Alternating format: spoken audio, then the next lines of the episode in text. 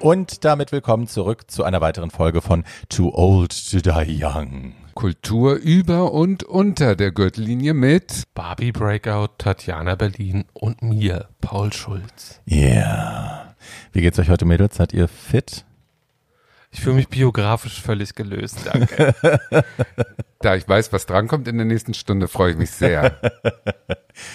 Ja, ich will trotzdem zum Anfang, wir sind ja schon alle total heiß auf das Thema, ich will trotzdem zum Anfang nochmal ein kleines Spiel mit euch spielen, damit die Zuschauer zu Hause auch sich nochmal ein bisschen an unsere Stimmen gewöhnen können und uns ein bisschen besser kennenlernen. Habt ihr Bock?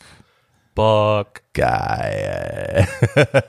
Du hast dir ein Spiel ausgedacht, Paul, oder?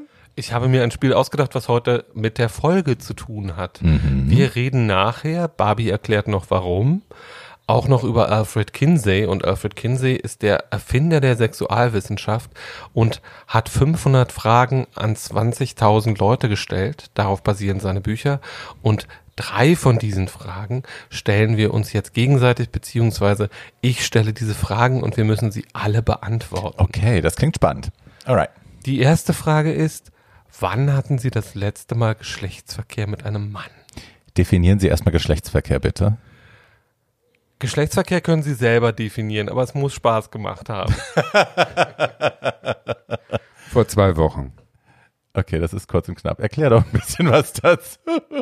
Muss ich, muss ich dazu mehr sagen jetzt? Ja, erklär doch mal, was das war und warum das Spaß gemacht hat. Es hat Spaß gemacht, weil ich äh, den nicht kannte Mhm. vorher und äh, das ist ja immer ein Risiko. Es kann dann richtig schief gehen oder es kann toll werden. Es kann die Erfüllung in einer halben Stunde sein oder in zwölf Stunden. Und bei diesem Date war alles rund und es hat Spaß gemacht, weil ähm, das ein äh, guter Sexualpartner war. Hm. Also mein letztes Mal ist, äh, Gott, da muss ich jetzt überlegen, mein letztes Mal ist her, da bin ich, war ich im Schwutz in Drag. Das war der Abend, als wir tatsächlich die Idee zu diesem Podcast hatten. Fällt mir gerade ein. Der Abend war das? Das war also vorgestern. Quasi. Und du warst nüchtern. Absolut nicht.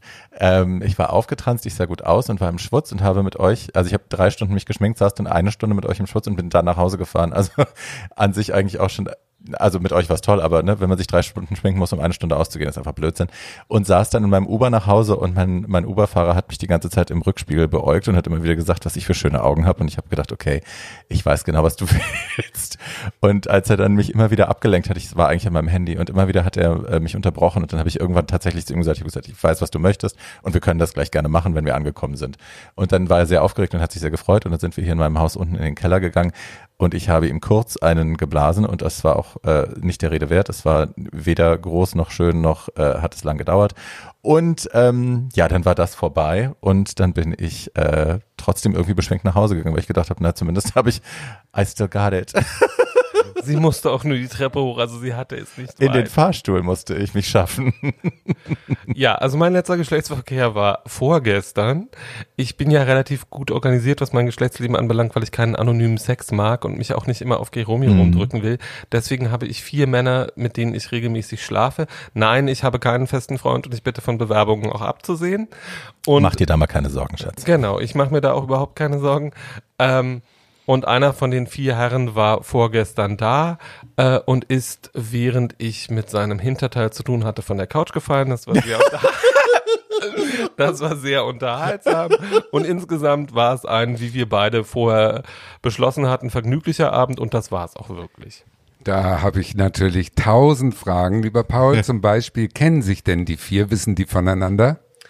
Die vier wissen, dass es sie gibt. Also die vier kennen sich nicht persönlich, aber sie wissen, dass es sie gibt. Und das ist auch total in Ordnung, weil die vier haben alle selber noch Männer. Äh, ja, das sündige Berlin und irgendwie Single-Männer schlafen mit anderen Oh, Männern in please. festen Beziehungen. Don't bore me with your morals, Nee, please. bitte nicht. Ähm, und ähm, aber es war insgesamt sehr schön. Danke. Die nächste Frage bitte. Ich bin jetzt schon schweißgebadet. Die nächste Frage wäre, wann hatten Sie das letzte Mal Geschlechtsverkehr mit einer Frau? Oh wow, okay, ähm, das mache ich schnell. Da war ich 14, 13 oder 14. Das mache ich noch schneller. Nie. Oh, Goldstar Gay. äh, das letzte Mal Geschlechtsverkehr hatte ich, glaube ich, mit, mit einer Frau mit 26 und das war auch sehr schön. Ja, ich habe auch nichts Schlechtes über meine, meine Geschlechtserfahrung, meine Sexerfahrung mit Frauen zu berichten, außer dass es eben nicht das ist, was ich dauerhaft haben möchte. Es war aber überhaupt nicht schlimm. Also es ist jetzt nichts mehr, was ich, wo ich mir die Uhr nachstellen will oder wo ich sage, das möchte ich jetzt nochmal haben. Aber es war überhaupt nicht so, dass ich mich zwingen musste oder so. Ich habe die Frau geliebt und das war schön und ähm, ja, ne? Aber sie hat halt keinen Schwanz, um mich zu ficken. Insofern, hm. Insofern, hm, dabei belassen wir es jetzt auch einfach mal und kommen zur dritten Frage. Yes. Was war Ihre erste Masturbationsfantasie? Oh. Also ich habe damals, es gab eine kurze Zeit, als mein Bruder und ich, meine Eltern sind geschieden, dann bei meinem Vater gelebt haben und da hatten wir ein Stockbett und ich musste jeden Abend, der ist bestimmt sauer, wenn ich das erzähle, but it's true. Und ich habe jeden Abend, äh, weil ich die größere Fantasie von uns beiden hatte und er ein bisschen älter war, habe ich äh, uns erotische Einschlafgeschichten ausgedacht und ihm erzählt, uns erzählt. Und ähm, die, die ich dabei am geilsten fand, war, ich habe mich ja damals als Mädchen definiert eigentlich, dass ich als einzige Frau auf einem Piratenschiff gefangen bin und die Piraten sind alle heiß und horny und äh, binden mich, fesseln mich mit Seilen an das Steuerrad und rutschen dann alle nacheinander über mich drüber. Und das hat mich wahnsinnig geil gemacht. Und ich finde die, finde die bis heute nicht schlecht, die Idee. Slut. Ich habe, äh, da war ich vielleicht so 13, 14, in der Schule so ein äh, Porno gekriegt von irgendeinem aus der Klasse. Das war ein Buch, also das Mhm. war äh, ohne Bilder. Und das war ein Hetero-Porno, aber trotzdem haben mich da natürlich die äh, grafischen Beschreibungen irgendwie schon angemacht und das war dann auch äh, meine sexuelle Fantasie. Und was das Interessante ist, dass bis heute mich solche Geschichten mehr ähm, aufgeilen als äh, Bilder. Also ich bin jetzt gar nicht scharf auf Pornos in äh, Filmen oder in Heften mit Bildern, sondern ich finde dieses Kopfkino besser. Ich hatte tatsächlich auch viele von diesen Büchern. Ich, bei mir fing das an mit Nancy Friday. Meine Mutter hatte dieses Nancy Friday Buch, die sexuellen Fantasien der Männer. Das habe ich von vorne bis hinten durchgearbeitet, Cover to Cover. Und es gab dann, äh, wie hieß denn dieses andere Schlimme? Das fand ich doch Emanuel gab es als Buch. Also es gab so ein paar Bücher, die hatte ich auch. Ich hatte alle Seiten rausgerissen, auf denen nicht kopuliert wurde und hatte dann den Rest behalten. Und der hat mir gute Dienste geleistet immer. Ich habe dann auch leider sehr früh Naked Lunch gelesen, ein Oh. vollkommenes durchgeknalltes William. Drogenbuch, ja, Ja. wo äh, komische sexuelle Praktiken in äh, vielfacher Detailfreude ausgebreitet werden. Und ich bin froh, dass das nicht so prägend war, dass ich das jetzt auch alles immer nachmachen muss. Ich mach's ganz kurz. Meine erste Masturbationsfantasie war Mike. Mike, Mike? weiß, wer er ist. Das ist toll. Schöne Grüße an Mike. Mike, wir wollen dich alle kennenlernen. Ja, schick mal Bilder, Mike. I don't mind Dickpics. So, apropos Dickpics, wir reden heute nicht über Dickpics, sondern über Biopics. Mensch, Paul, diese Überleitung, ich raste aus. Nicht wahr? Schön gemacht. Ja. Ähm, also wir reden heute über Biopics, über Filmbiografien und Barbie erklärt warum. Äh, darauf bin ich jetzt nicht vorbereitet. Ich kann dazu was sagen. Filmbiografien sind super interessant, weil sie relativ schnell in äh, normalerweise 90 Minuten einen Einblick geben in irgendwelche großen Persönlichkeiten, von denen man vielleicht schon mal gehört hat, aber wo man zu faul ist, äh, das Buch zu lesen oder sich noch nie groß äh, vorher interessiert hat, aber plötzlich fällt einem dieser Film vor die Füße und dann kann man sich den angucken und weiß danach mehr über diese Person und kann das gut finden oder schlecht. Und das Problem an der Filmbiografie ist, dass man natürlich abhängig davon ist, wie gut ist denn nun dieser Film? Und da gibt es eine riesen Fallhöhe. Es gibt also sehr, sehr gute Filmbiografien und sehr, sehr misslungene. Wir reden heute, glaube ich, über alles. Ja, wir haben, Tatjana und ich, wir haben vorhin ein bisschen darüber gesprochen. Ähm, es gibt natürlich verschiedene Arten, sowas zu erzählen. Ne? Es gibt äh, so den, den den chronologischen äh, Zug, dass man quasi bei der Geburt anfängt und beim Tod aufhört und das alles versucht in 90 Minuten zu packen. Ähm, das kann gut gehen, manchmal fühlt sich aber ein bisschen gehetzt an und man hat das Gefühl, man geht, kann, kann nicht in die Tiefe gehen, weil einfach zu viel glatt gebügelt werden muss. Ähm, und es gibt andere Möglichkeiten, dass man quasi nur ein, eine gewisse Zeitspanne nimmt und sich darauf konzentriert. Es gibt zum Beispiel My Week with Marilyn, da geht es nur um eine Woche, die ein, ein glaube ich, was war der, ein Kameramann oder irgendein Gaffer oder so, äh, mit Marilyn Monroe verbracht hat und äh, beschreibt eben nur diese Zeit in ihrem Leben. Und das ist, finde ich, ein wundervoller Film, aber man lernt halt nicht viel über die Marilyn davor, man lernt wenig über sie als Kind oder so. Und ja, das birgt natürlich auch seine Gefahr. Bei Judy zum Beispiel ist das ähnlich. Judy ist ja auch ein relativ kurz gefasster Zeitraum. Genau, und das kommt dann sehr auf die Qualität des äh, Regisseurs an und der Haupt des oder der Hauptdarstellerin äh, hinter diesen der, hinter dieser Momentaufnahme die Tragik eines ganzen Lebens oder die, äh, das Glück eines ganzen Lebens aufscheinen zu lassen. Das ist, äh, ist eine Glückssache. Man kann es auch sehr falsch machen, wenn man versucht, ein ganzes Leben zu fassen. Das ist meistens keine gute Idee in 90 Minuten. Selbst wenn man nur einen kurzen Ausschnitt nimmt und versucht, eine Karriere zu erzielen, kann das sehr schief gehen. Hm. Ich bin ein großer Hasser von Bohemian Rhapsody, also der Oh Freddie mein Mercury Gott. Biografie von vor drei Jahren, für Oh die. Rami Malek auch den Oscar gewonnen hat.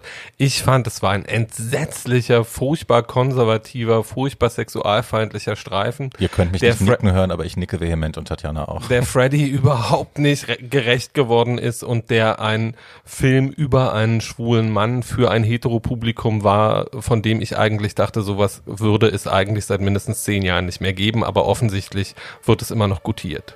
Das Schlimme ist halt, ne, also wenn man Freddy liebt, ähm, man schaut das an und man erkennt so, also die erste Szene, da sieht man Rami Malik von hinten, als er auf die Bühne geht beim Live-Aid-Konzert, ähm, da sieht man ganz viel Freddy, also in der Körpersprache. Ne? Das hat er wohl sehr gut studiert und du siehst also die Art, wie er, seine, wie er sich bewegt, wie er, die, wie er den Arm hält und so. Da erkennt man Freddy sofort. Aber alles andere, was danach kommt, ist irgendwie eine Persiflage. Es ist eine Karikatur äh, und es geht halt nie in die Tiefe. Ich habe nicht eine Emotion empfunden in diesem Film, außer dass ich mich geärgert habe. Und das darf natürlich nicht sein. Im Gegensatz dazu finde ich Rocketman, der äh, die, das Biopic über Elton John, was kurz danach erschienen ist, ähm, wesentlich gelungener, wesentlich runder. Der hat auch seine Fehler und seine Schwächen, der Film, aber ich habe das Gefühl, dass man Elton als Person viel näher gekommen ist da. Das hat sicherlich was damit zu tun, dass im Gegensatz zu Freddy, der tot ist und sich nur noch von seinen anderen Bandmitgliedern porträtieren lassen konnte, die alle hetero sind, ähm, Elton an diesem Film sehr mitgearbeitet hat und sich unter anderem auch den Hauptdarsteller ausgesucht hat. Hm. Alle wissen, dass ich ein riesen Tina Turner Fan bin und Angst hatte. Ich habe Blut und Wasser geschwitzt, als der Film rauskam, What's Love Got to Do With It, weil ich dachte, diese gigantische, unglaubliche Biografie kann man nicht in 90 Minuten erzählen. Ich muss sagen, man kann ihn sich angucken, man kriegt einen guten Eindruck, die Schauspieler sind gut, aber natürlich wird die Tragik nicht äh, äh, richtig greifbar und der große Triumph am Schluss. Das sind so Sachen, wo man so zwiegespalten ist. Wenn man die Geschichte der Person schon gut kennt, kann man eigentlich nur enttäuscht werden vom Biopic. Aber wenn man sie nicht kennt, ist es ein guter Weg in diese Biografie rein. Ja, ich habe aber, also What's Love Got to Do With It hat einen großen, großen Platz in meinem Herzen besetzt, weil ich den als relativ junges Ding gesehen habe und ähm, ich habe auch aufgrund meiner Biografie äh, einen, einen, äh, ja, ich liebe es in Filmen, wenn Frauen, die lange gedemütigt worden sind, endlich zurückschlagen und endlich den Mut haben, sich aufzulehnen und äh, dem anderen und das sind meistens Männer leider, wirklich in die Fresse zu hauen. Und es gibt eine großartige Szene, wo sie nach, äh, sie ist Buddhistin geworden, sie hat angefangen zu chanten, sie hat, ihr Leben fängt an sich zu ändern und sie steigt aus der Limo, äh, sie steigt aus dem Flugzeug mit Ike, der sie wie immer prügelt dann in der Limo und äh, auf sie einschlägt und das erste Mal schlägt sie zurück und ich habe den Film jetzt vor ein paar Tagen nochmal gesehen und das, diese Szene hat nichts an Kraft verloren. Ich habe immer noch schreiend sie anfeuernd auf der Couch gesessen und ich hab, krieg jetzt noch Gänsehaut, wenn ich drüber rede, weil es mich glücklich macht, wenn Frauen endlich zurückschlagen. Das ist toll an diesem Film. Und das Tolle an diesem Film ist natürlich auch die Hauptdarstellerin. Yes. Ich glaube, ohne Angela Bassett als Tina Turner hätte dieser Film überhaupt nicht funktioniert. Ja, das ist wohl wahr. Das glaube ich auch. Welchen Film haben wir denn noch heute? Ja, wer will denn anfangen? Frau Paul, du hast doch hier schön mit dem Kinsey-Spiel vorgelegt. Jetzt würde ich mal raten wollen, was. Also wir fangen mit dem kind, äh, da wir mit dem Kinsey-Spiel angefangen haben und ich darum gebeten worden bin von meinen entzückenden Co-Moderatorinnen jetzt anzufangen, tue ich das dann auch mal. Ich rede, das wird keine große Überraschung sein, über Kinsey von Bill Condon. Bill Condon ist ein Regisseur, der bekannt geworden ist mit einer anderen Filmbiografie, Gods and Monsters, über einen schwulen Hollywood-Regisseur und dessen größter Filmerfolg To Date, The Beauty and the Beast heißt die Live-Version des Zeichentrickfilms. No. Yes! Ähm, aber wir reden heute wieder über, oder ich rede heute wieder über den einen noch oder den, noch den anderen, sondern über sein großes Biopack über Alfred Kinsey, den Erfinder der Sexualwissenschaft. Kinsey. Da muss ich kurz anmerken, Ja. war das nicht Magnus Hirschfeld? War der nicht früher als Kinsey? Also, Magnus Hirschfeld ist der erste Forscher zum Thema Sexualität und der erste, der ein Institut zum Thema Sexualität hatte. Aber Kinsey ist der erste, der, was wir heute Wissenschaft zum Thema Okay. nennen würden, betrieben hat. Ähm, Kinsey wurde 19, äh, 1896 geboren ähm, und ist sehr jung gestorben, nämlich äh, mit noch nicht mal 70 ähm, und hat die Sexualwissenschaft insofern begründet, als dass er als relativ inmitten seiner Karriere befindlicher Wissenschaftler, nämlich mit Anfang 40, festgestellt hat, die Amerikaner wissen nichts über Sexualität.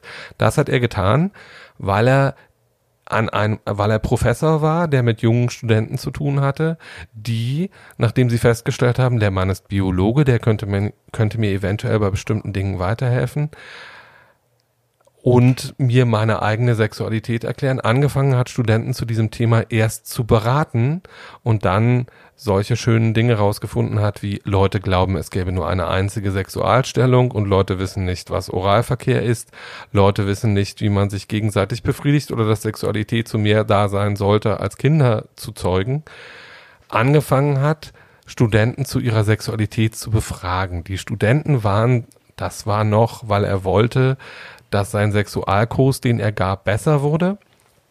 Seine ersten Interviewpartnerinnen. Das war alles Ende der 40er, Anfang der 50er Jahre.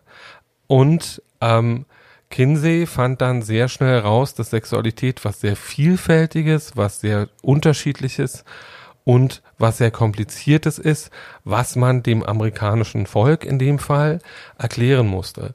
Man muss zu Kinsey sagen, der Mann hat sich Zeit seines Lebens so für Sexualität interessiert, weil er in einem sehr repressiven Elternhaus groß geworden ist mit einem sehr konservativen Vater und weil er selber von seiner eigenen Kindheit und Jugend so geprägt war, dass er erst mit Mitte 20, nämlich nachdem er seine Frau geheiratet hatte, zum ersten Mal überhaupt Sexualität hatte. Jesus. Eine interessante Information für schwule Männer über Kinsey ist, ähm, die ersten Sexualversuche mit seiner Frau waren, das sieht man im Film auch, von Unglück geprägt, weil ähm, seine Frau ein sehr starkes Jungfernhäutchen hatte und er einen sehr großen Penis. Das heißt, das ist keine gute Kombination und die beiden ah. dachten erst, sie könnten nicht zusammen sein, weil Sexualität nicht klappte. Dann waren sie mal bei einem Frauenarzt, der ihnen freundlich gesagt hat, das ist alles überhaupt kein Problem. Ich erkläre Ihnen mal in zwei Sachen.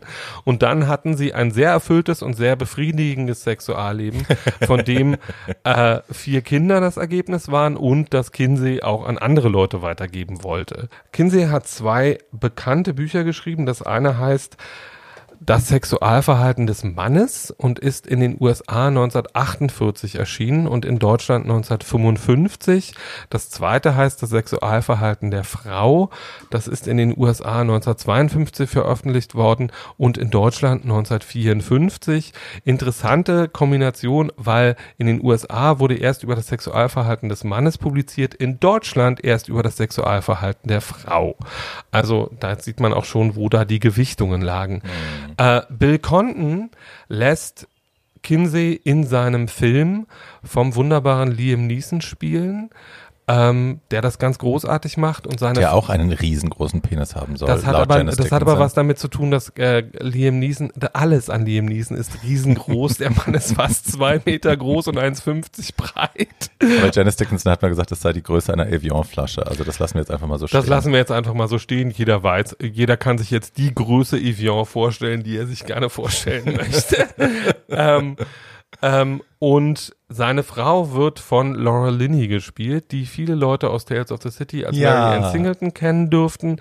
Die beiden spielen ein relativ durchschnittliches, nicht wunderschönes, sondern einfach sehr glückliches Paar, das äh, zusammen an Sexualität forscht. Kinsey hat diese beiden Bücher schreiben können, weil er im Vorfeld, wie gesagt, 20.000 Leute quer durch die gesamte USA in jedem Alter, jeden Geschlechts äh, über ihre Sexualität befragt hat darauf basierend die Kinsey-Skala entwickelt hat, die Sexualität, sexuelle Identität zwischen eins komplett heterosexuell und sechs komplett homosexuell festschraubt und damit zum ersten Mal in der menschlichen Geschichte auch sagt, Sexualität ist ein und sexuelle Identität ist ein Spektrum. Und auch Geschlechtsidentität meine ich. Also zumindest heute ist dieses Gender as a Spectrum ein großes Thema. Genau. Und auch die Frage, ob man komplett cis ist oder komplett trans, eben auch auf diesem Spektrum stattfindet. Hatte er das auch festgelegt oder ist das nur eine Abstraktion von dem? Ähm, also Kinsey hat sich vor allem und erstmal mit äh, Sexualität beschäftigt. Allerdings, und das muss man, glaube ich, dazu sagen, Kinseys Lebensplan waren neun große Stu Studien zu diesem Thema. Wir kennen nur die ersten zwei. Das Kinsey-Institut, das es heute noch gibt, ähm, forscht nach wie vor weiter über Sexualität. Das Tolle an dem Film ist, dass man Kinseys Interviewtechnik, nämlich er hatte 500 Fragen, die er allen seinen Interviewpartnern gestellt hat. Das dauerte von einer Stunde bis zu einen ganzen Tag, je Wow. nachdem, wie viele Geschichten da kamen.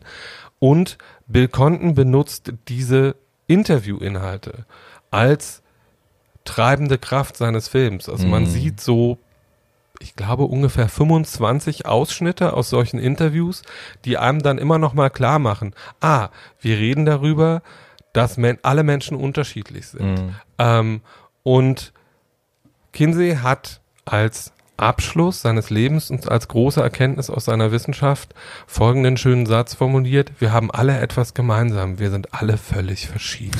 That's very good. Eine Frage dazu. Wenn ich höre Sexualität und Amerikaner, denke ich ja voller Vorurteile, wie passt das denn zusammen? Ja. Wie kam der denn an damals? Der muss doch Todesdrohungen gekriegt haben, Wollte noch und echt- nöcher. Wollte echt genau dasselbe fragen gerade. Also auch das sieht man in diesem Film. Es gibt nur diese beiden Studien, weil Kinsey das Ganze, also dass diese beiden Studien publiziert worden sind und die Welt verändert haben, im wahrsten Sinne des Wortes. Also er ist, als die erste Studie zur Sexualität des Mannes rauskam, Time Mann des Jahres geworden und war der bekannteste Wissenschaftler der USA. Leute fanden das revolutionär natürlich auch, weil es so skandalös war, dass da jemand 20.000 Leute genau und akkurat dazu befragt hatte, was sie denn so tun und wollen und dass dabei rausgekommen ist, dass 30 Prozent aller heterosexuellen Männer auch homosexuelle Erfahrungen in ihrem Sexualleben gemacht haben. Das war bei den heterosexuellen Frauen bei gleichgeschlechtlichem Verkehr ein bisschen weniger. Aber, und das macht den Film für queere Leute so interessant, Kinsey selber war bisexuell und hat sich, hat seine Bisexuell erst sehr spät, nämlich mit annähernd 50, angefangen auszuleben. Ähm, und hat ganz viel von dem propagiert, was wir heute so als gegeben hinnehmen. Offene Beziehungen, Bisexualität, dass es Menschen gibt, die gar keine festen Partner haben, dass es Menschen gibt, die nur mit einem einzigen Partner ihr Leben lang dass es Sexualität haben. asexuelle Menschen gibt. Ähm, das, und das ist äh, eine nette kleine Nebenerkenntnis aus dem Film, dieses Dumm-Fick-Gut basiert auf dem ersten Kinsey-Report, weil Kinsey festgestellt hat, dass Leute ohne College-Degree zu 30 mal höherer Wahrscheinlichkeit vor ihrer Ehe Geschlechtsverkehr haben als nach ihrer Heirat. Das heißt, er hat festgestellt, dass Leute, die einen geringeren Bildungsstand haben, ein regeres, ob dann besseres, ist ja immer selber beurteilbar, Sexualleben haben als andere Menschen. Ob das heute noch gilt, weiß ich nicht. Diese Daten sind ja alle aus den 40er, Anfang der 50er Jahren. Und was für queere Menschen interessant ist, der Mann hat einfach ganz viel von dem, was wir heute als selbstverständlich hinnehmen, erfunden, belegt und damit auch ganz, ganz viele Leute wahnsinnig auf die Palme gebracht. Also es gibt auch immer noch Leute, die vor allem aus dem konservativen Lager kommen, die diese Ergebnisse auch 70 Jahre nach ihrer Publikationsgeschichte komplett in Frage stellen Natürlich. und sagen, das ist alles total amoralisch und furchtbar Ja. ähm, und das darf nicht sein. Also Aber- überhaupt die Behauptung, dass absolute, Homosex äh, absolute Heterosexualität äh, selten existiert, ist ja schon für die meisten Männer überall ein Affront. Ne? Das ist ja schon Nicht nur für die meisten Tuch. Männer, sondern seine größte Widersacherin ist eine amerikanische Soziologin. Gescheitert ist er, weil er in der McCarthy-Ära sich geweigert hat, Jesus. äh, diesem Ausschuss von Senator McCarthy Daten über Homosexuelle im Innenministerium weiterzugeben, weil er auch da gesagt hat, diese Menschen haben mit mir unter dem Siegel der Ver Verschwiegenheit und im Vertrauen gesprochen und ich gebe diese Daten nicht weiter. Das hat dann letzten Endes dazu geführt, dass sein größter Förderer, nämlich Rockefeller, sich irgendwann zurückziehen musste und er keine neuen finanziellen Mittel bekommen hat, um weitere Studien zu veröffentlichen. Nicht alle Helden tragen Capes, ist an dieser Stelle auch mal wieder sehr deutlich. Und wie toll, ähm, dass er so die Haltung durchgehalten hat Ja. und äh, konsequent blieb und als Wissenschaftler eben nicht gewertet hat. Das Ja. ist ja eine Riesenqualität, gerade was die ihm da angekreidet haben, ist ja sein großer, großer moralischer Vorteil, dass er als Wissenschaftler wertfrei rangeht. Ja, und auch die Tatsache, dass er wirklich vom Verlust seiner Existenz und seines Lebenswerkes bedroht war und trotzdem nicht eingeknickt ist. Das spricht ja auch mal schon mal Bände. Äh, es gibt ja andere Leute, was weiß ich, Elia Kazan, die Liste ist lang, äh, die denunziert haben links und rechts. Und wo finde ich den Film? Äh, man kann den Film natürlich jederzeit auf sowohl Amazon Prime wie Netflix angucken. Es gibt ihn auf Gibt's beiden, beide? es gibt ihn Super. auf beiden Kanälen. Äh, und ich empfehle aber ganz einfach, weil aus diesem Film aus Längegründen 23 fantastische Minuten rausgeschnitten worden sind. Es ist auch so ein fantastischer Film, aber diese 23 Minuten Bonusmaterial kriegt man nur auf DVD. Auf den jeweilig DVD oder Blu-ray Editions gibt's auch fantastisches Hintergrundmaterial zu Kinsey und äh, es ist ganz, ganz interessant und furchtbar spannend, sich mit diesem Mann tiefer und länger zu beschäftigen als nur mit diesem einen Biopic. Sehr geil. Ja, den werde ich mir auch nochmal anschauen. Ich glaube, ich habe ihn, ich hatte ihn verwechselt. Ich hatte den Kellogg's-Film geschaut. Kellogg's hatte ja auch, der Typ, von dem ihr alles Max und Cornflakes esst, Dr. Kellogg's, der hatte ja auch ein Sexualforschungsinstitut oder eins, wo er Leute therapiert hat mit Cornflakes und Einläufen und äh, ähnlich wirrem Zeug. Äh, und ich habe gedacht, das ist der Film. Den Kinsey-Film werde ich mir jetzt nochmal anschauen. Den Kinsey-Film solltest du auch schauen und schon wegen der einen Szene. Lynn Redgrave, die Schwester von Vanessa Redgrave, Ja. äh, eine Freundin von Bill Conton, die auch in Gods and Monsters schon dabei war, taucht nur zweieinhalb Minuten in diesem Film auf. Und wer nach diesen zweieinhalb Minuten nicht in Tränen aufgelöst ist, mit dem möchte ich nicht sprechen. Okay, das war ein tolles, ähm, ja, wie heißt das? Cliffhanger, Plädoyer. um Ach es zu sehen. Ja. Ja, ich habe etwas leichtere Kost vorbereitet heute für uns. Und zwar geht es um den Film Behind the Candelabra. Das ist äh, ein 2013 erschienener Film, basierend auf einem Buch von Scott Thornton mit dem gleichen Namen. Und äh, Regie geführt hat Steven Soderbergh. Viele von unserer Zuhörer werden diesen Menschen nicht mehr kennen. Es geht um Liberace. Ähm, Liberace war ein äh, Kind polnisch-italienischer Einwanderer, geboren in Milwaukee, äh, Milwaukee 1919 und ähm, ja, war ein, ich hatte einen Bruder, ich weiß nicht, ob der noch Schwestern hatte, ich meine wohl ja, arme Familie auf jeden Fall. Er hatte, er war ein, ein Wunderkind am Piano, das wurde sehr früh erkannt. Er war irrsinnig talentiert, er konnte sehr schnell ähm, sich sehr komplizierte Sachen merken. Er hatte eine wundervolle Handarbeit am Piano, sehr sauber, sehr schnell. Und eigentlich hätte er ein großartiger, begnadeter Konzertpianist werden können. Aber man hatte kein Geld und das Kind musste arbeiten. Der Vater war gestorben früh und äh, dann hat man ihn quasi in äh, Saloons gesteckt, in irgendwelche Unterhaltungsgeschichten gesteckt und da hat er dann eben die Leute unterhalten mit seinem Act.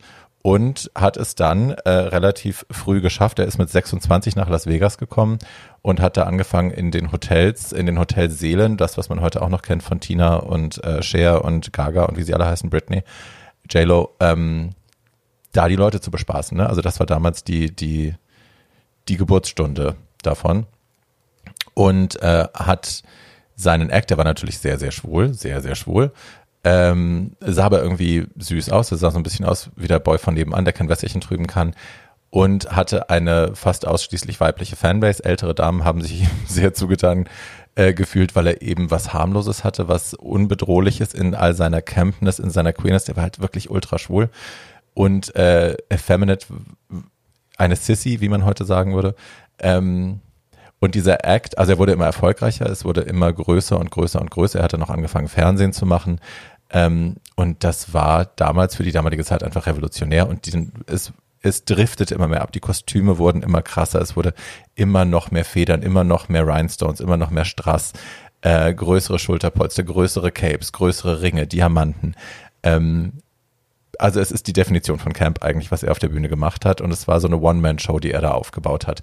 Äh, und er war dann Mitte der 70er der am meisten verdienende Künstler der Welt. Das muss man einfach mal sagen. Und es ist absurd, wenn man sich das überlegt. Wenn man sich überlegt, was für andere Künstler in dieser Zeit gearbeitet haben, was für andere Künstler in dieser, in dieser Zeit quasi mit ihm in Konkurrenz standen. Ähm, aber er war der am meisten verdienende Mensch der Welt im Musikbusiness. Und ähm, hatte diese Kostüme, er hat, es gibt einen Mantel, der hat 300.000 Dollar nur an Federn, äh, an Fell, Entschuldigung, 300.000 Dollar nur an Fell und dann nochmal 100.000 Dollar äh, Swarovski-Straß oben drauf geklebt und den hat er fünf Minuten an auf der Bühne, dann zieht er ihn aus. Ähm, ist daher das Image, dass man so sagt, die Amerikaner stehen auf Kitsch und die Unterhaltung ist oberflächlich. Hat er das mit äh, transportiert durch dieses für uns Europäer ja etwas befremdliche äh, Show-Act-Leben? Also ich vermute mal, dass du das andeuten willst mit deiner Frage. Sie nickt. Ja, ich gehe davon aus, er hatte ein sexuell nicht bedrohliches Image und ich glaube, das war Teil des Erfolgsrezeptes. Ne? Er war als Mann nicht sexuell greifbar, er war nicht bedrohlich männlich, er war aber auch nicht so outspoken gay, dass man ihn auch wieder hätte von der Leinwand streichen müssen. Die Frauen haben sich von ihm einfach angezogen gefühlt. Alte Omas, ich habe äh, eine Doku geschaut, wo eine alte Oma erzählt, beziehungsweise die Tochter der alten Oma erzählt das, dass die Oma jede Woche ihr Date with Liberace hatte. Die kannte Fernsehen nicht, Fernsehen war relativ neu, die hat nicht verstanden, dass der sie nicht sehen kann auf der anderen Seite und er saß da halt am Piano in seinem Strassfederding und hat äh, Piano gespielt und Liberace hat als erster Mann, Fernsehen war halt neu, da konnte man neue Sachen als erster machen, der hat das als erster Mensch im Entertainment gemacht, dass er eben in die Kamera gespielt hat und in die Kamera gezwinkert hat. Und die Oma hat sich jede Woche einmal schick gemacht. Am Sonntag hat sie sich ein schickes Kostüm angezogen, hat sich die Haare gemacht, sich geschminkt, weil sie dachte, sie hat ein Date mit Liberace und wenn er in die Kamera zwinkert, dann zwinkert er ihr zu. Und dann saß sie da und hat einen kleinen Sherry getrunken und wenn er sie angezwinkert hat, hat sie zurückgezwinkert und hat gewunken, weil sie dachte, er kann sie sehen. Ähm, das denken die Leute heute noch bei Nachrichtensprechern in der ARD und bei der Lindenstraße. Ich kann nur noch mal sagen, Leute, die sowas denken, mit denen möchte ich auch nicht sprechen. ähm, und generell, was man daran aber auch sieht, ist, Liberace wurde nicht als sexuell uneindeutig wahrgenommen, sondern von bestimmten Publikumern, nämlich, ich glaube, vor allem älteren Damen, auch als sehr begehrenswert eingestuft. Was, wenn man diese Figur einmal gesehen hat, 2020 ungefähr so ist, als würde man sagen, hm, vielleicht ist Cher ja eine Lesbe. man kann, äh, wer von euch das noch nicht getan hat, dem lege ich das sehr ans Herz, auf Apple Plus, wenn man dieses Abo hat oder irgendwie günstig ergattern kann. Es gibt da eine großartige Serie, die nennt sich Visibility oder Visible, Visible. Ähm, und die behandelt äh, das Vorkommen von queerer Identitäten im Fernsehen in den letzten paar Jahrzehnten.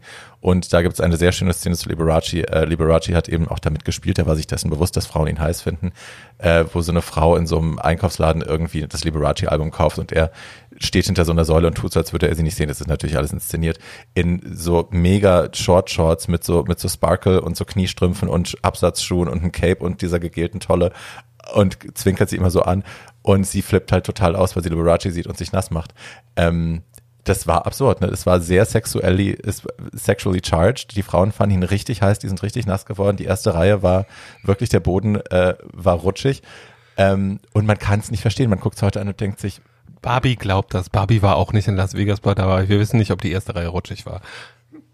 Hat er denn so ein braves Image auch privat gehabt oder zeigt der Film nur die Happy Side?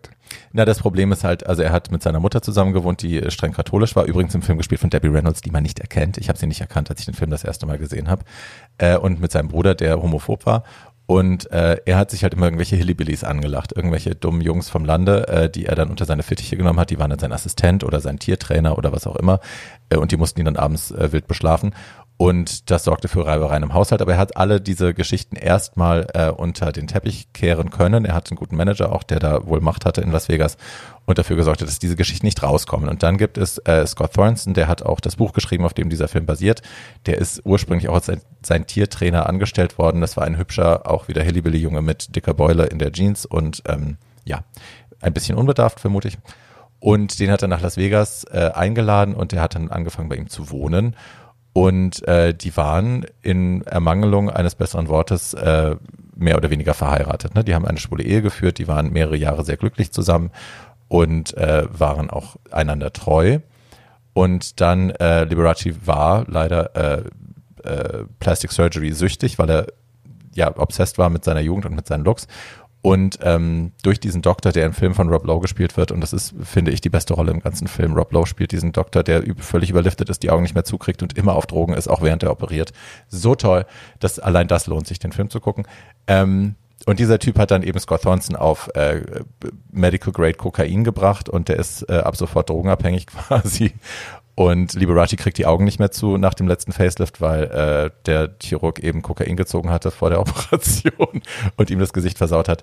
Und ähm, dann bricht das alles auseinander. Dieses Idyll bricht auseinander und äh, Liberace äh, distanziert sich von Scott und versucht aber irgendwie, weil er merkt, er kann der Welt nichts hinterlassen, er kriegt keine Kinder, weil er eben homosexuell ist und die Kunstwelt nimmt ihn nicht ernst, andere Musiker nehmen ihn nicht ernst, obwohl er der reichste, bestverdienende Mann der Welt ist, quasi im Showbusiness, aber Elvis lacht über ihn, alle anderen lachen über ihn. Also er möchte irgendwas hinterlassen. Er baut ein Museum in seinem eigenen Namen und er verewigt sich im Gesicht seines Boyfriends. Also er zwingt den Boyfriend, sich von, von diesem schlechten Chirurgen äh, ein Liberace-Gesicht zimmern zu lassen. Er kriegt die gleichen Wangenknochen, das gleiche Kinn, damit er aussehen soll wie er. Es ist wirklich, wirklich tragisch, es ist wirklich schlimm. Und dann bricht diese Beziehung auch irgendwann aufgrund der Drogensucht auseinander. Die beiden trennen sich. Ähm, Scott verklagt ihn noch auf mehrere Millionen. Das wird dann sehr äh, offen dann auch äh, in den Tabloids diskutiert, dass er eben doch homosexuell sein muss, wenn er ähm, diesen, mit diesem Typen so lange zusammen war. Und naja, die Karriere endet. Äh, Scott und er trennen sich. Scott ist dem Drogenwahn verfallen und äh, verfeiert all das Geld. Hat also durch seine Forderung, durch den Prozess auch Liberaces Ansehen in Liberaces Augen ruiniert. Ähm, Liberace hat dann Scott relativ schnell ersetzt durch andere junge äh, Männer, die dann das Spiel wieder mitgespielt haben in Las Vegas, die mit ihm auf der Bühne waren. Das war Scotts Job auch. Ähm, ja, und hat dann auch natürlich sich durch viele wechselnde Sexualpartner durchgeschlafen, oft auch anonym. Und äh, da das also im, im Ho in der Hochzeit der AIDS-Krise passiert ist, hat er sich dann tatsächlich da auch mit HIV infiziert und stirbt äh, eben wenige Jahre später an AIDS. Und Amerika ist natürlich ein äh, großer Aufruhr, weil äh, kurz vorher war Rock Hudson gestorben. Ähm, das war ein ganz öffentliches Ding, weil der bei Denver Clan damals mitspielte. Das war eine der erfolgreichsten Serien in den 80ern und Linda Evans auf den Mund geküsst hat in der Folge. Man wusste damals noch nicht, wie HIV übertragen wird. Und ähm, das war ein Politikum. Es war ein Riesenskandal und der flüchtete sich, also Rock Hudson flüchtete sich nach Frankreich, äh, weil er da auf äh, medizinische Hilfe gehofft hat, die ihm von seiner Freundin Nancy Reagan in äh, Amerika versagt wurde. Nancy Reagan war die Frau des damaligen Präsidenten Ronald Reagan, ähm, der das Ganze ausgesessen hat. Und seine Hilferufe wurden nicht erhört und er starb dann also in Frankreich. Die Leiche musste unter Riesenumständen zurück nach Amerika transportiert werden. Äh, es durfte niemand anderes im Flugzeug mitfliegen, meines Erachtens nach, weil man sich nicht sicher war, ob das ansteckend ist. Das ist die Situation, in der er gestorben ist. Liberace jetzt. Ne? Also es war, das Presseinteresse war riesig und die, die Öffentlichkeit wollte ihn jetzt entzaubern. Man wollte wissen, war der Alte jetzt tatsächlich schwul oder nicht, denn er hatte sich ja zeitlebens gegen dieses, gegen diese Behauptung gewehrt. Und man hoffte also durch die Obduktion könne man ähm, dem jetzt Herr werden. Man könne jetzt endlich den Vorhang runterreißen und sehen, wer dieser Mensch tatsächlich war, was hinter all dem Glitz und Glamour tatsächlich passierte. Die Welt, die so lange erfahren wollte, ob dieser Mann jetzt homosexuell ist oder nicht. Ähm, Bank natürlich und möchte jetzt, die möchten die Details haben, die möchten die Juicy Bits haben, äh, die Presse hanger, äh, kreist darum wie die Geier. Und ähm, er ist in Las Vegas gestorben und ist extra mit einem, mit einem Leichenwagen nach Los Angeles gefahren worden und sollte da kremiert, also verbrannt werden, damit äh, eben nicht mehr festgestellt werden kann, ob er an AIDS gestorben ist oder nicht. Das war, glaube ich, mehrere Stunden Fahrt. Und der Coroner, also der, äh, wie heißt das? Leichenbestatter? Ja, aber in höherer Instanz, wie auch immer. Ähm, der hat dann von Gerichtsmediziner ist das. Der Gerichtsmediziner, vielen Dank, hat dann von Nevada aus quasi beschlossen, dass der Körper da nicht angenommen werden darf. Der musste dann zurück in der Hitze äh, zurückgefahren werden äh, nach Nevada in die Wüste und wurde dann da, äh, gab es eine Leichen, äh, ne, wie heißt das Leichen? Untersuchung. Untersuchung, irgendwas. all das. Eine Autopsie? Danke, schön, dass du hier bist, Paul.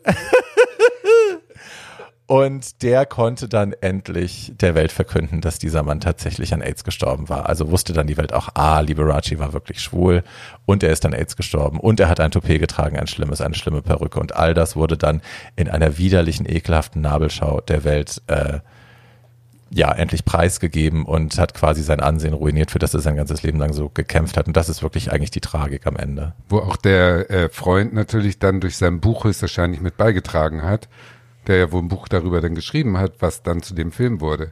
Und wer hat denn da den Liberace gespielt? Ähm, Liberace gespielt hat großartigerweise äh, Michael Douglas. Und das muss man wirklich sagen. Also Michael Douglas, man kann von ihm halten, was man möchte. Den Liberace hat er sensationell gespielt. Matt Damon als Scott Thornton fand ich so ein bisschen fehlbesetzt, muss ich leider sagen. Was vielleicht auch daran liegen kann, dass mit Matt Damon mit 42 einen 16-Jährigen gespielt, ist ein bisschen Not a good idea. Not a good idea. Äh, aber Michael Douglas hat es wirklich toll gemacht. Äh, Fun Fact about the whole fucking production ist, dass ähm, das Buch war ja toll, ne? Die Idee war toll und man hat das eben, man hat den Film gedreht und hat ihn dann verschiedenen Vertriebsfirmen angeboten, die allesamt gesagt haben, nein, ins Kino bringen wir diesen Film nicht. Der Film ist too gay. Das ist äh, uns zu ja, es ist uns einfach zu schwul, wir bringen das nicht ins Kino. Punkt. Und das, der Film, also am Ende hat ihn sich HBO gesichert. Es ist dann ein Film geworden, der im Fernsehen gezeigt werden musste. Michael Douglas hat einen Emmy dafür gewonnen. Außer äh, in das, Deutschland, da lief er im Kino. Ähm, das Problem ist halt, wenn Filme nicht äh, in Amerika im, im Kino laufen dürfen, heißt das, dass sie auch nicht für Oscars eligible sind. Das heißt, Michael Douglas hat seine Chance auf einen Oscar verpasst, weil die Vertriebsfirmen gesagt haben, der Film ist uns zu schwul. Das darf nicht ins Kino. Der Michael Douglas wurde von diesem Film ja wieder beflügelt. Also die Karriere hat nochmal richtig äh, ein äh, Highlight äh, gehabt und er wurde von der Kritik bejubelt. Es gibt natürlich auch den Fall, dass äh, ein Schauspieler oder eine Schauspielerin in einem Biopic eine Person so verkörpert, dass das zwar sensationell war, aber zu nah an der Realität oder zu böse oder oder oder. Und davon erzählt jetzt mein Film, den ich ausgewählt habe. Der heißt Meine liebe Rabenmutter und oh. spiegelt das Leben der Hollywood-Ikone Joan Crawford. Joan Crawford war sozusagen eine äh, prima Donna des Hollywood-Films. Die hat angefangen in den 20er Jahren und hat ihre Karriere bis weit in die ja, fast bis in die Mitte der 70er äh, durchgehalten. Zum Schluss wurde es ein bisschen schäbig, gut, das gebe ich zu. Aber am Anfang war es so, dass die das äh, leichte Mädchen gespielt hat und dann sich immer ihrem Alter entsprechend irgendwie weiterentwickelt hat, hat auch einen Oscar gekriegt und war der Inbegriff des Glamours. Äh, selber kam sie aus ganz armen Bedingungen. Also die äh, Mutter hat sie alleinerziehend schon als äh, junges Mädchen vor äh, Kameras und auf Bühnen getrieben. Und sie äh, hatte ihr, ihr Leben in Armut sozusagen die Anfänge leben müssen und hatte daraus einen zum Beispiel einen Putzzwang mitgekriegt und diverse schlimme Erfahrungen. Und in Hollywood hat sie nun ihren Traum gelebt und zu diesem Traum gehörte aber auch natürlich einen äh, tollen, standesgemäßen Mann an der Seite zu haben. Davon hatte sie viele. Sie hat also nicht nur mit ganz Hollywood geschlafen, sie hat auch viele von den Hollywood-Stars äh, oder von reichen Männern geheiratet. Was sie nie hatte, waren eigene Kinder. Deswegen weil sie, sie, auch nicht mehr konnte. Weil sie dann im, im als die Karriere ein bisschen äh, einschlief in den 50ern, hat sie dann äh, zwei Kinder adoptiert und später nochmal zwei, glaube ich, oder noch eins. Und eins dieser Kinder, was sie aus einem Waisenhaus mit riesen Publicity und mit der Unterstützung sämtlicher Hollywood-Presse äh, adoptiert hat, äh, hieß Christina, ein Mädchen.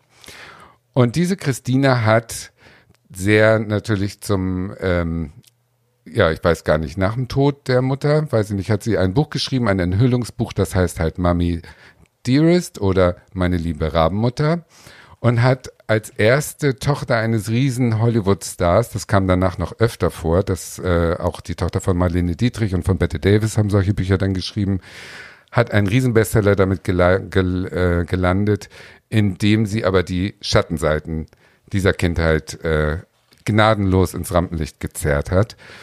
Das ging im Prinzip, äh, ist die Kernbotschaft, meine Mutter hat mich nur aus Publicity-Gründen äh, adoptiert. Sie hat mich nur immer vorgeführt. Äh, sie hat uns geschlagen. Sie war Alkoholikerin. Sie hat äh, Missbrauch zugelassen. Also die ganzen Horrorvorstellungen, die man so haben kann.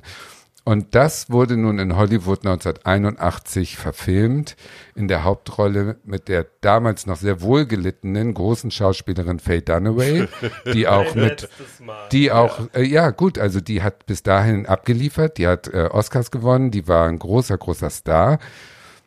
Und diesen Film hat sie so äh, realistisch, also die haben den Film so ernst genommen, diese Biografie so ernsthaft verfilmt, dieses Martyrium des Kindes so ernst genommen und so wiedergegeben, dass Joan Crawford, der Überstar, total entzaubert wurde. Und Faye Dunaway, die so gut gespielt hat, dass man ihr alles glauben musste. Sie hat ja, aber das war auch schon wirklich Camp. Das war ja Overacting. Also diese Wirehanger-Szene, wo sie da schielt und so, das war schon weit über Ja, das war aber auch Absicht. Sie haben sie extra so im Kibuki-Stil oder wie das heißt, so japanisches, äh, äh, genau, mit so Kreideweiß und die Augenbrauen nur so Striche und der grellrote Mund und so. Das war schon alles so inszeniert, dass es den, in deren Augen sollte das sozusagen ernst sein, aber das Publikum hat diesen Film wie eine Komödie genommen. Die haben nach ein paar Wochen gemerkt, dass die Leute im Kino sich totgelacht haben, weil das so hysterisch und over the top war, wie du sagst, Camp, äh, dass die daraufhin auch die gesamte Werbekampagne für den Film geändert haben äh, und daraus einen Witz gemacht haben.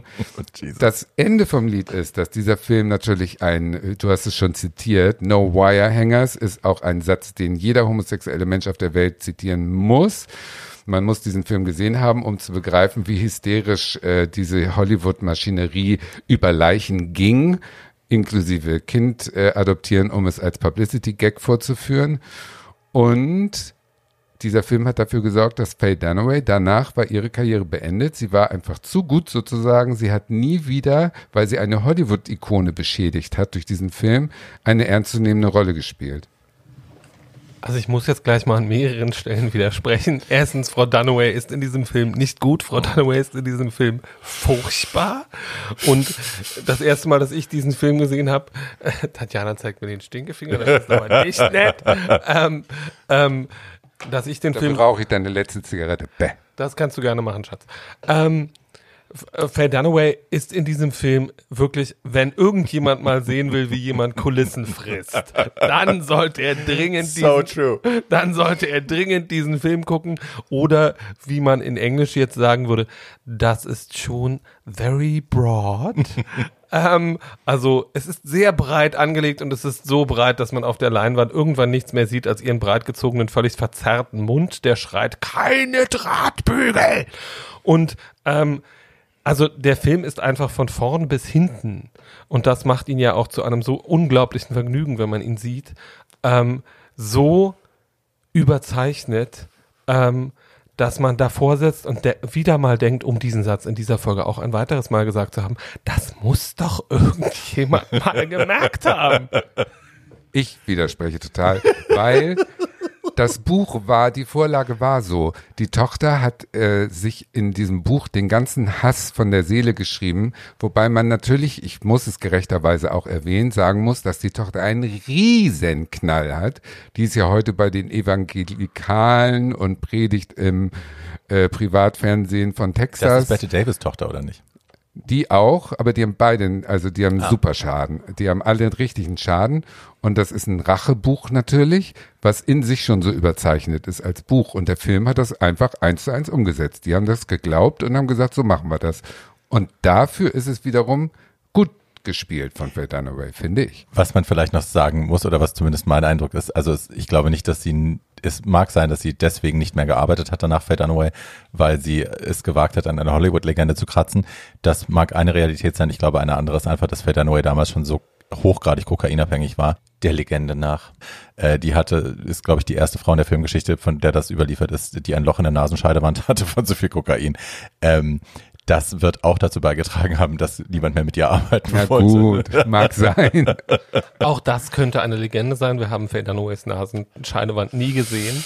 Ähm, und wir wissen es nicht genau. Aber who knows, könnte alles sein. Ja, aber sie war jetzt auch nicht einfach, mit ihr zu arbeiten. Also Nein, es gibt es, es, es war auch nicht so einfach, mit ihr zu arbeiten. Ich glaube, dass, äh, das Tragische an Faye Dunaway ist, dass Faye Dunaway ähnlich wie Liberace, von dem wir gerade schon gesprochen haben, äh, immer noch versucht, auch mit Mitte 70 das Gesicht zu haben, was sie mit Anfang 40, Ende Ja. 30 hatte.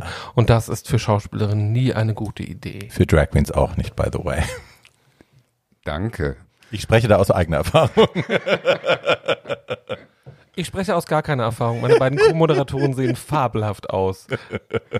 Als Biopic kann ich diesen Film auf jeden Fall empfehlen. Er hat einen hohen Unterhaltungsfaktor. Sensationell. Er ist äh, sicherlich auf irgendwelchen Filmportalen zu finden, äh, im Zweifel auf YouTube. Das werdet ihr alles lesen in den tollen Anmerkungen unter unserem Podcast. So, bevor wir zu den Anmerkungen des Podcasts kommen, ich hätte gerne von jedem von euch noch zwei weitere Tipps für große Biopics, die man als queeres Kind unbedingt gesehen haben sollte. Also einen haben wir ja vorhin schon angerissen, äh, What's Love Got to Do With It? Äh, das Tina Turner Ding ist einfach, das muss man gesehen haben. Es ist ein toller Film, wenn auch natürlich, was die Qualität angeht, mit Abstrichen, aber es ist einfach in sich. Ich habe diesen Film geliebt, ich liebe ihn immer noch. Man ist am Ende, es gibt am Ende diese Szene, wo äh, Angela Bassett als Tina Turner auf die Bühne geht und äh, quasi das erste, das erste Scheibchen von ihrem in den Jahr, Jahrzehnten danach kommenden Erfolg abschneidet und dann gibt es einen Switch auf dem Screen und dann siehst du äh, im mitten des Songs äh, What's Love Got to Do With It siehst du dann die richtige Tina Turner und ich muss zu meiner Schande gestehen, dass ich das immer als ein bisschen eine Enttäuschung auch wieder empfinde, dass äh, Tina Turner jetzt nicht mehr aussieht wie Angela Bassett, weil ich tatsächlich Angela Bassett als Tina Turner die bessere Tina Turner fand. Es tut mir leid. Da muss ich dir sogar recht geben. Ich finde, dieser Schnitt am Schluss ist äh, ein Fehler mhm. des Filmes, weil Angela Bassett hat verdient, dass sie bis zum Schluss diesen Triumph äh, auskosten darf. Mein Tipp wäre eine ganz andere Baustelle und zwar geht es um den Münchener Modezar, was er natürlich nicht war. Er war ein Wrack, Rudolf Mooshammer.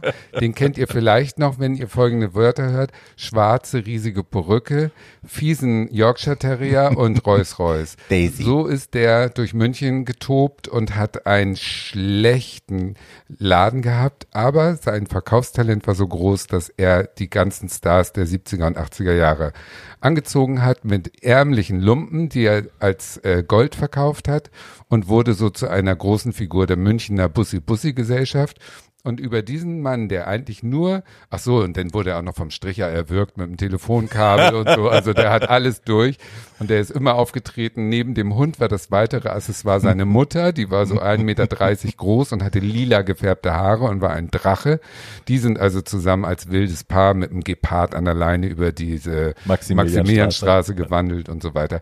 Der Film, der dann irgendwann gedreht wurde fürs äh, deutsche Fernsehen, heißt Der große Rudolf von 2018, also relativ neu, mit einer unglaublichen Hannelore Elsner als Mutter und äh, äh, wahnsinnigen Nebenfiguren wie Robert Stahlhober und äh, Sunny Mellis ist im Prinzip so eine Dietl-Satire, also äh, er kann nicht ganz ernst genommen werden, aber der Hauptdarsteller, dessen Namen ich jetzt nicht weiß, schafft es, die Tragik in diesem kaputten Leben von diesem Blender äh, ganz toll rüberzubringen. Also man hat, äh, und das ist eben die Kunst eines guten Biopics, man hat ein, ein Leben kennengelernt und ahnt die Abgründe dahinter und die ganzen, ja, der Preis, den es gekostet haben muss, so eine äh, Existenz überhaupt zu verkörpern, weil es war ja nur Show und Plastik, was der verkörpert hat.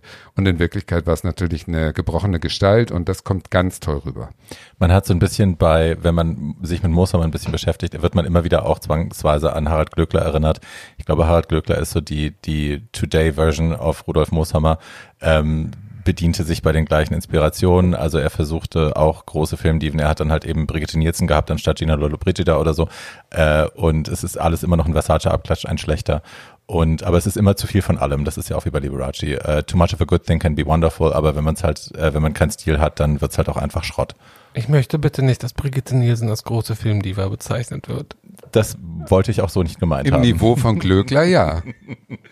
ich empfehle zwei Sachen über zwei sehr unterschiedliche Frauen. Das erste ist Monster von der wunderbaren oh. Patty Jenkins mit der noch viel wunderbareren Charlize Theron in der Hauptrolle, Amazing. aber einer völlig unterbewerteten, wie ich immer finde, Christina Ritchie in der zweiten Hauptrolle.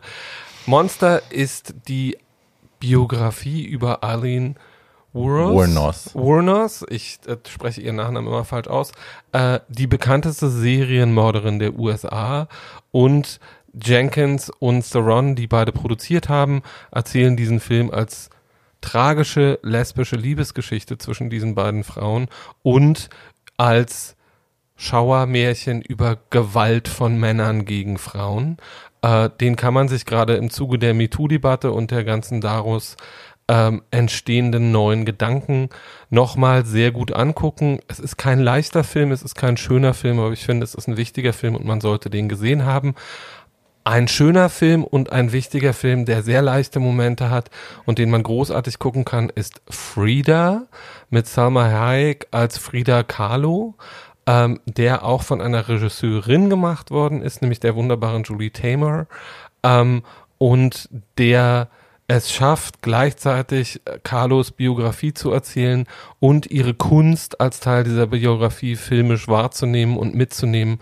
Und ich finde, das ist auch was, was man dringend gesehen haben sollte als queerer Mensch, weil Frida Kahlo eine der berühmteren Bisexuellen auf diesem Planeten ist.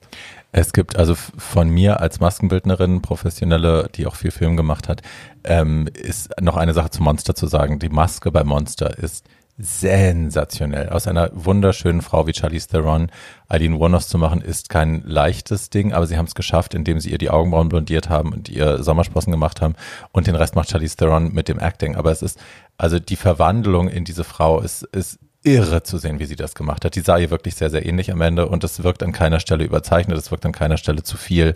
Ähm, es ist wirklich, wirklich Millimeterarbeit und auf den Punkt. Okay, dann ist mein zweiter Tipp ein Schummeltipp, weil ich einfach drei Filme unter eins bringe und zwar drei Sängerinnenbiografien.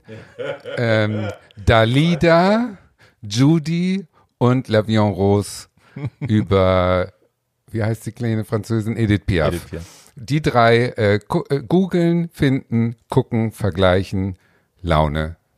Gut oder schlecht? Meine Laune war gut bei allen drei Filmen eigentlich. Und ich hatte eigentlich einen dritten Film vorbereitet und zwar äh, Boys Don't Cry. Es ist ein Film über äh, die Geschichte von Brandon Tina, einem Transmann, der in Amerika im Mittleren Westen in Nebraska ähm, umgebracht worden ist. Ich glaube Anfang der 90er. Ja, Anfang der 90er. Äh, auf bestialische Art und Weise. Und ich habe angefangen, diesen Film vorzubereiten und ich hatte, ich hatte, habe ihn schon gesehen natürlich. Hilary Swank spielt. Brandon Tina hat dafür, glaube ich, auch einen Oscar bekommen. Mhm. Ähm, und weil ich ihn schon gesehen hatte, ich habe mich hier morgens hingesetzt und hatte mir den dann bei Amazon gekauft, habe mich hingesetzt und ich, in mir hat sich alles gesträubt, der, mir hat der Magen wehgetan, es war schlimm, weil ich wusste, was mich erwartet. Es ist sehr schwer, diesen Film nochmal zu gucken und es erzeugen, es entstehen auch aus heutiger Sicht ganz viele Problematiken. Er ist nicht unproblematisch in dem Sinne, wie Transleben da dargestellt wird. Also es, äh, der hat auch den Vorwurf, transphob zu sein, der Film in der Darstellung äh, und das ist sicherlich auch berechtigt. Ähm, trotzdem, wenn man ähm, sich mit Queer History beschäftigt, muss man den Film auch gesehen haben. Und auch das ist, ist die, die Arbeit wert und die Zeit wert. Wer Boys Don't Cry nicht angucken will, es gibt eine fantastische äh, Dokumentation, die man stattdessen sehen kann. Die heißt einfach The Brandon Tina Story. Gibt's auf YouTube. Gibt's auf YouTube. Ähm, und das ist ein sehr lohnender und wie ich finde überhaupt nicht transphober Dokumentarfilm, der diese Figur viel ernster nimmt, als der Spielfilm das tut. Tatsächlich, ja. Ich habe äh, auch im Zuge der Recherche nochmal ähm, einen Artikel gelesen, der von John Didions äh, Ehemann, John Didion war eine sehr verdiente, äh, zu der kommen wir sicherlich nochmal an anderer Stelle, äh, Autorin.